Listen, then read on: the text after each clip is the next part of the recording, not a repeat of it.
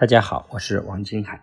今天跟各位讲的主题是：发现了孩子浏览不良网页，我们父母该如何处理？近几天呢，收到多位家长的咨询，大概是发现孩子呢偷偷的看一些色情图片或者是视频这一类的事情，问该怎么处理才好。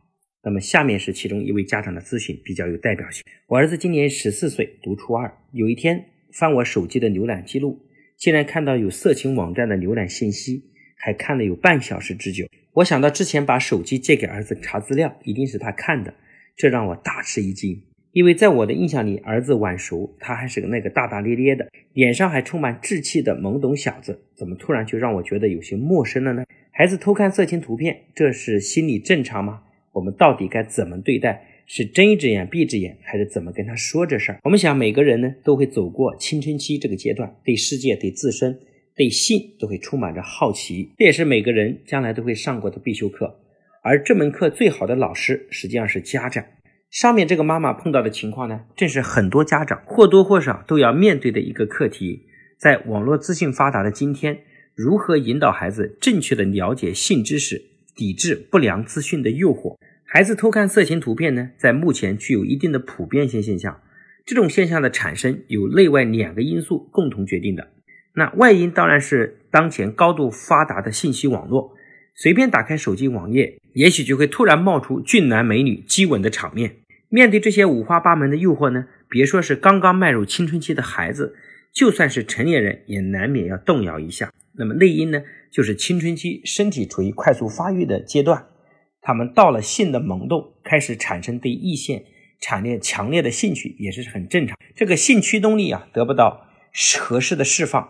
就会投注到其他的地方，比如说色情网站，去满足他们的好奇心。那么家长问说，那该怎么处理呢？我给家长的几点建议：第一个就是不要直接把话说破，拆拆穿孩子的行，因为人人都会有隐私啊，没有人愿意自己的隐私被曝光，无论对方是什么身份。准确的讲，很多隐私的问题啊，越是亲近的人，越不希望他们知道。若不顾及到孩子的自尊心，再好的言语其实都没有效果。很多时候啊。教育是需要提点，而不是把话说破。孩子难道不知道看不良信息内容不好吗？当然是知道的，因此这些事情才会私下里偷偷去做。那我们父母该怎么提点呢？比如说发送一篇关于性教育的文章，或者是提供一本正确的谈性的书给孩子看，或者陪伴孩子看一部性教育有意义的电影。至少不要让他们学习性的这种管道过于单一，因为这些不良网站上的信息啊。不是对孩子进行正常的性教育，而是对孩子刚刚萌发的性欲进行一种不当的引逗。当父母能做到这些之后呢，孩子会对你不说破的心存感激。第二点建议呢，就是在合适的场合进行一次男人与男人、女人与女人的对话。关于青春期的对话呢，建议父亲跟儿子谈，妈妈跟女儿谈会比较好。可以通过讲述自己年轻时的情况来建立双方的信任感。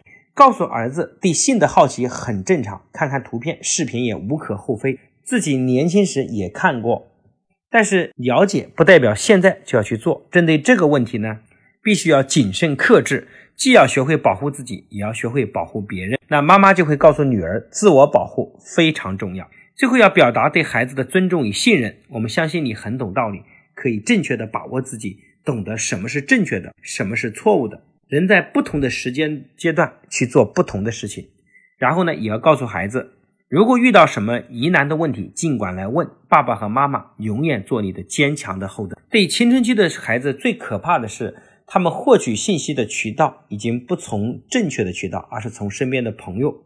所以，父母要敞开一道沟通的渠道，对孩子非常重要。那么，关于这个话题呢，今天就讲到这里。这里呢，有听友在提问和我们反馈说。哎，说我们做了这么好的线上课程，竟然还不收费，真的是非常难得。可能大家在线上听了很多的课程，尽管也同样免费，但是感觉永远学不到干货，就像钓鱼抛的一个鱼饵一样。这一点呢，我们团队是有共识的。我们团队希望把最好的内容给大家。其实我们给各位呈现的内容呢，在线下的时候，我们收费是非常贵的。但是我们觉得很多人在很多地方他不能及时来到线下，所以我们把最好的内容呈现给大家。同时，也逼着我们自己不断的进步。我们也非常反感有人讲课讲一半留一半。当然，各位，如果你来到线下的话，你发现体验感是完全不一样的。线上学习呢，更重要是能把道理听懂，但是要导致行为的改变，它是需要有个环境、有个氛围，甚至有很多好的榜样。所以我们建议，我们把这么好的内容呈现给大家，希望大家多学几遍。有很多家长跟我讲，有些课他至少要听两遍，甚至听到十遍，这些行为都是非常值得称赞的。要学到做到为止，就是学习的标准是为了学到做到为止，这才是最重要的。所以我们希望我们呈现这个内容的时候，也能够更好的帮助大家。好，那么谢谢大家的认真聆听。如果你觉得这些东西对你身边的有帮助，也可以多把知识分享给大家。